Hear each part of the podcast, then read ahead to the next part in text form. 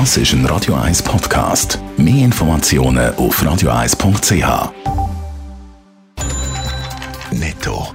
Das Radio 1 Wirtschaftsmagazin für Konsumentinnen und Konsumenten wird Ihnen präsentiert von Blaser Greinicher. Wir beraten und unterstützen Sie bei der Bewertung und dem Verkauf von Ihrer Liegenschaft. blasergreinicher.ch Dave Burkhardt.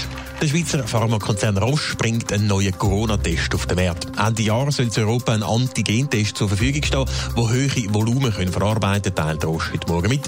Außerdem soll für den Test auch eine Notfallzulassung in den USA beantragt werden. Der Test von Roche soll innerhalb von 18 Minuten ein Ergebnis liefern können.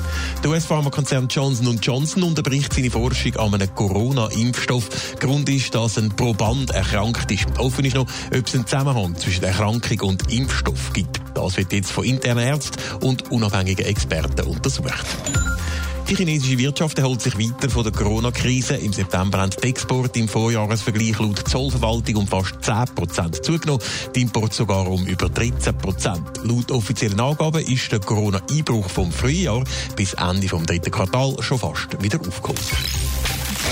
Man kann, glaube ich, vor einer ziemlichen Zangengeburt reden beim Rahmenabkommen zwischen der Schweiz und der EU. Die Situation ist festgefahren. Jetzt sorgt der Außenminister Ignazio Gassis aber offenbar für frischen Wind, Dave.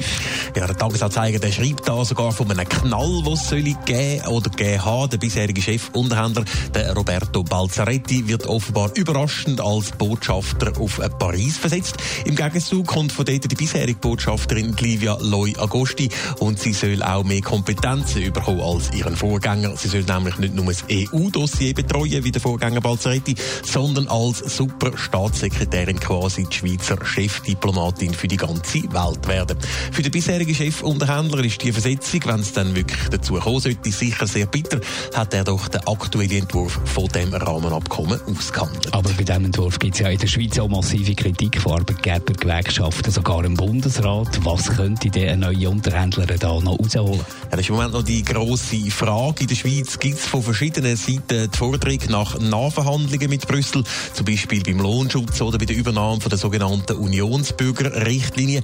Die EU hat solche Nachverhandlungen bis jetzt aber immer kategorisch ausgeschlossen gehabt. Seit gestern gibt es da aber einen kleinen Hoffnungsschimmer. Der neue deutsche Botschafter in der Schweiz hat nämlich gegenüber einem Blick gesagt, Nachverhandlungen seien zu Brüssel eigentlich gang und gäbe. Zwar vielleicht da in dem Fall jetzt nicht gerade beim Kerntext von dem Rahmenabkommen, aber über alles andere drin können wir durchaus noch reden. Dafür werde sich auch Deutschland einsetzen.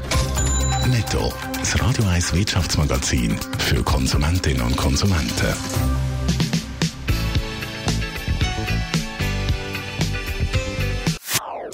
Das ist ein Radio 1 Podcast. Mehr Informationen auf radio1.ch.